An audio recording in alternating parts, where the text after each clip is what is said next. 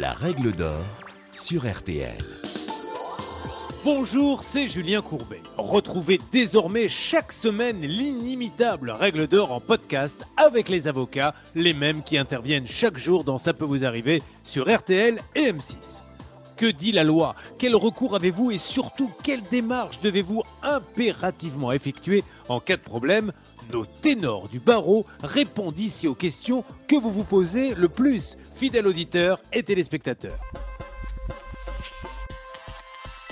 Malheur, de l'argent a mystérieusement disparu de votre compte en banque. Après un examen scrupuleux de vos relevés, vous en êtes maintenant persuadé, vous êtes victime d'une fraude. Mais alors que faire? Maître Blanche de Grandvilliers vous dit quels sont vos recours et vous donne quelques conseils en la matière. Le premier conseil, c'est aujourd'hui, vous devez examiner tous les jours vos comptes bancaires. Pourquoi? Parce que si vous vous apercevez immédiatement que de l'argent a été débité de votre compte, vous pouvez utiliser une procédure qui est prévue par le Parlement européen. C'est le règlement 260-2012 qui institue ce qu'on appelle la procédure de recall, c'est-à-dire rappel des fonds. Dans ce cas, vous prévenez immédiatement votre banque et si le virement a eu lieu moins de 24 heures à partir du moment où il a été effectué, la banque a la possibilité d'annuler le virement et de rappeler les fonds.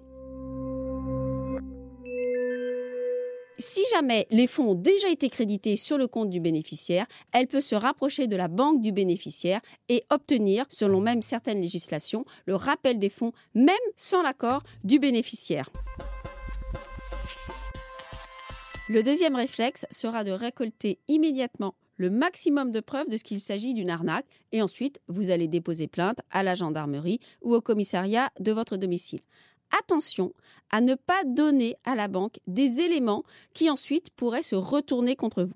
Par exemple, ne dites pas j'ai dû répondre à un mail frauduleux, j'ai dû faire peut-être une fausse manipulation sur mon ordinateur, car la banque pourrait se servir de ces éléments pour démontrer que vous avez commis une négligence grave, car elle rappelle qu'elle vous prévient systématiquement que jamais une banque ne demande à ses clients de communiquer ses identifiants et ses mots de passe. Vous venez d'écouter le podcast des règles d'or de l'émission Ça peut vous arriver. Retrouvez tous les épisodes de ce podcast sur l'application RTL, sur rtl.fr et sur vos plateformes favorites.